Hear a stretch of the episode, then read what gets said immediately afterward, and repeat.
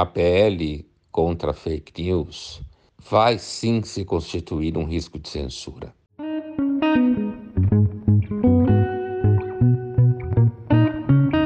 A PL 2630 agora ela funciona mais ou menos como um vendedor que está querendo te vender qualquer objeto. Então ele apresenta aquilo que é mais interessante, mais fofo acerca da ideia de regular as redes sociais e a internet. As redes sociais e a internet produzem muito lixo, produzem cancelamentos, vende pessoas sem conteúdo, provavelmente gera um monte de psicopatologia, perdão, a palavra está fora de moda e está proibida, mas gera uma série de transtornos na vida das pessoas, principalmente dos jovens. Há muita mentira, como sempre houve na democracia, desde a Grécia antiga, produz muita informação falsa, fofocas.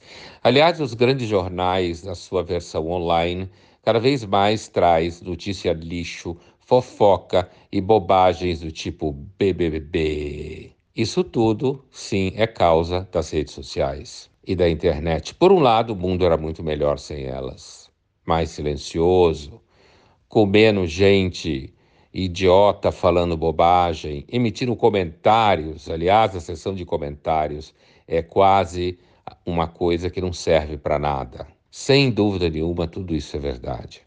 Há riscos de gerar movimentos violentos? Há.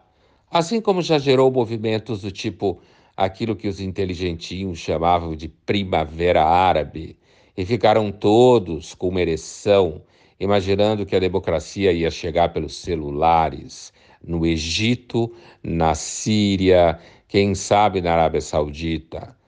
Destruiu a Líbia, transformando a Líbia num acampamento de briga entre tribos, e por aí vai. Destruiu a Síria, mas tudo bem. Na época, os inteligentinhos juravam que aquilo era uma primavera da democracia.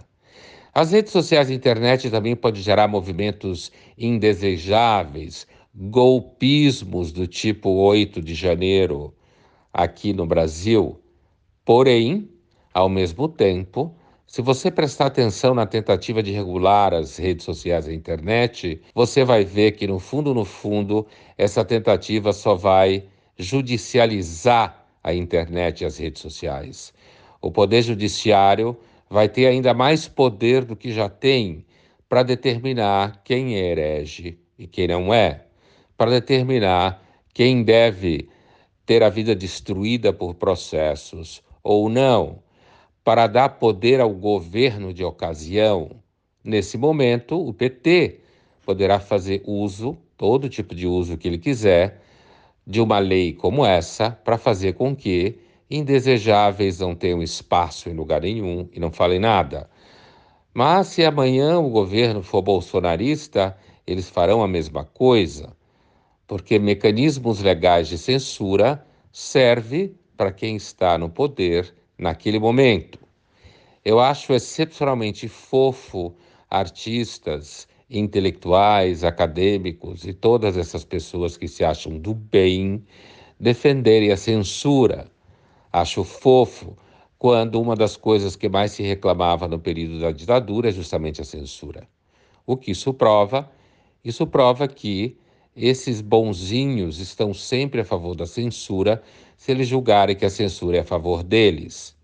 No fundo, no fundo, grande parte da sociedade, dos governos, dos partidos e principalmente da esquerda está morrendo de medo porque a internet, as redes sociais se transformaram num terreno baldio onde a extrema-direita cresce, onde a direita acha espaço, porque nunca teve muito espaço na mídia oficial ou na mídia profissional ou mesmo no mundo acadêmico.